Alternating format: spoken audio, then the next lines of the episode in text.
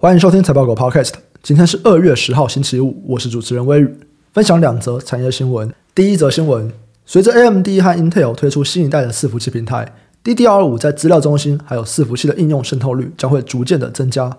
不过这个速度目前不如预期。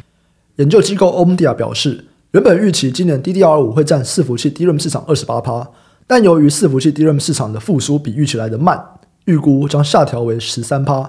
第一季的 DDR5 仅占伺服器 DRAM 市场大概三趴，第二季会增加到八趴，第三季十五趴，最后第四季会达到二十四趴。至于伺服器的出货量呢？吉邦在去年下半年原本预估今年全球伺服器的整机出货会年增二点八趴，但现在也下调掉了一点八七趴。这边的概念股有记忆体和记忆体模组。第二则新闻，美国房地产的市场现在有初步回温的迹象。美国房市的供应链中有蛮多是台湾的手工聚集业者，那他们的获利就会受到美国房市的影响。疫情期间，全美的房价飞涨，全国的房价指数比三年前上涨了四十趴。但由于经济放缓，加上去年联准会升息，贷款利率上升，全国的房价已经从去年的峰值下降了。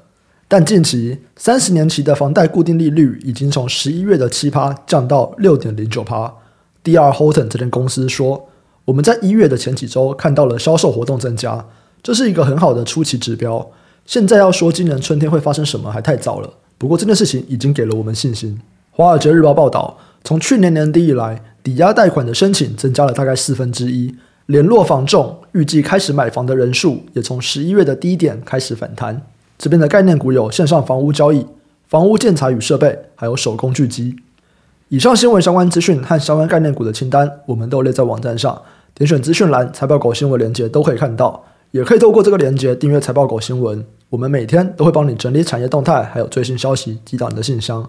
等一下七点，我和 Sky 会来讨论 WiFi 七的网通相关东西，以及最近 ChatGPT 带来的这个 AI 投资热潮。等一下七点再见，拜拜。